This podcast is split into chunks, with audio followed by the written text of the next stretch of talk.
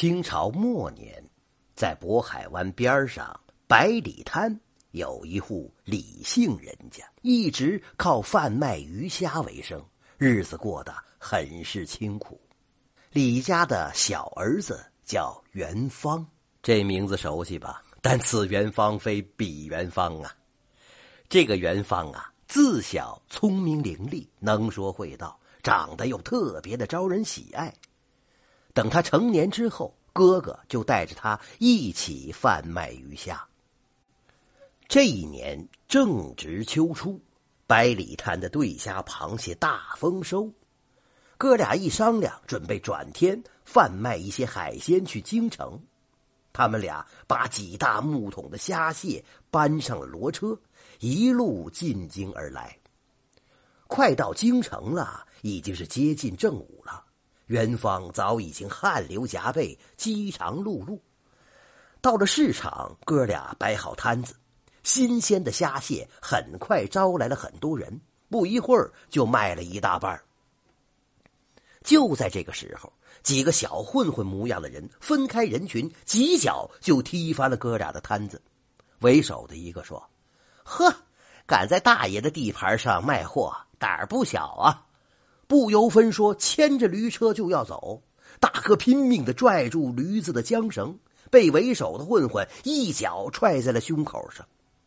哥俩眼睁睁的看着驴车被拉走了，哥哥窝囊的噼里啪啦掉眼泪。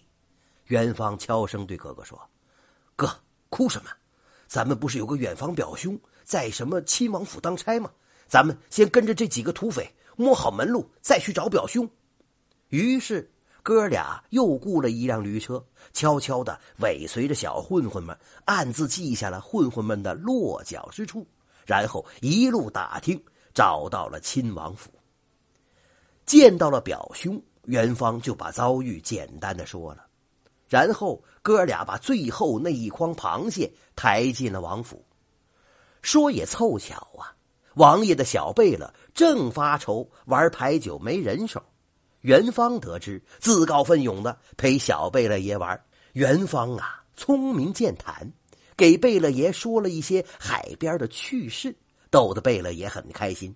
当天晚上就摆下了酒席。小贝勒爷是个吃货，他吃着高满黄肥的大螃蟹，越发的喜爱元芳，说要留下元芳在身边做事儿。元芳大为惊喜呀，连忙给贝勒爷叩头。当天夜里，元芳对哥哥说：“哥呀，明天你先回去吧，我要好好的巴结巴结贝勒爷。有了这个大靠山，咱们以后就有出头的日子了。”然后又和哥哥耳语了几句。哥哥知道弟弟有主意呀，劝他也没用，转天就自己赶着驴车回到了百里滩。话说元芳留下之后。整天在贝勒爷身边陪贝勒爷吃喝玩乐、赌博耍钱，贝勒爷对他更加喜爱了。过了一个月，哥哥赶着驴车又来了。这一次，哥哥给贝勒爷带了更多的螃蟹、对虾、时令的鲜鱼。贝勒爷大快朵颐，连声夸百里滩的海鲜美味无比。元芳趁机就说了：“贝勒爷。”您知道吗？百里滩有钱的人不是卖鱼虾，是开摊晒盐，开出一摊，转年就是白花花的银子。我要是能在那里开个摊呐，您就有了小金库了。到时候把您接到百里滩，想吃什么没有啊？贝勒爷脑子转了转，说：“嘿，你小子挺机灵的，说吧，要爷怎么帮你？要钱可没有啊？”元芳赶紧说。哪能用您的钱呢？只要有亲王的名帖，我就能在百里滩站住脚。就这样，元芳得到了亲王的名帖。转天，元芳和哥哥辞别了贝勒爷，哥俩有表兄陪着，直奔小混混们的落脚之处。小混混们见到亲王的名帖，早就吓得屁滚尿流了，赔了他们不少钱。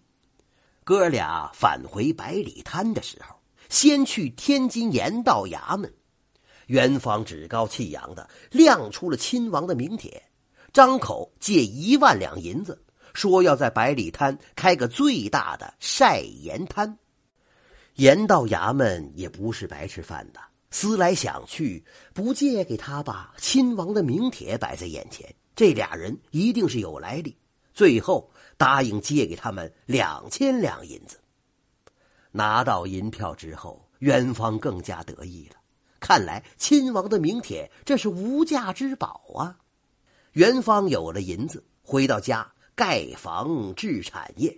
锦雕求医，十里八村的人谁不刮目相看呢？元芳名气大振，可谁也不知道他的底细。很多有钱人都主动的巴结他。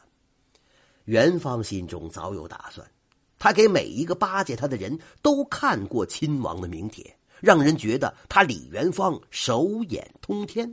就这样，一年过去了，李元芳认为时机成熟。就大大方方的去找芦台县最大的商号。芦台县的王掌柜名声也大得很，芦台有商号，全国好几个地方有买卖。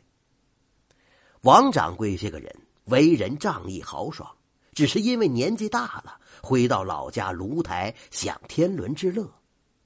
王掌柜见李元芳手上有名帖，又有派头。加上他嘴会说，也想结交这个后生。当元芳把借钱的事讲出来，王掌柜连声说好。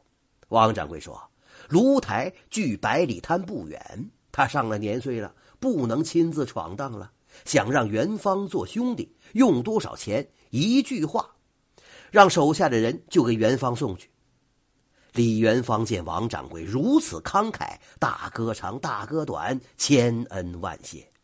李元芳有了铁靠山，又有了王掌柜送来的两万两银子，开摊的钱就不发愁了。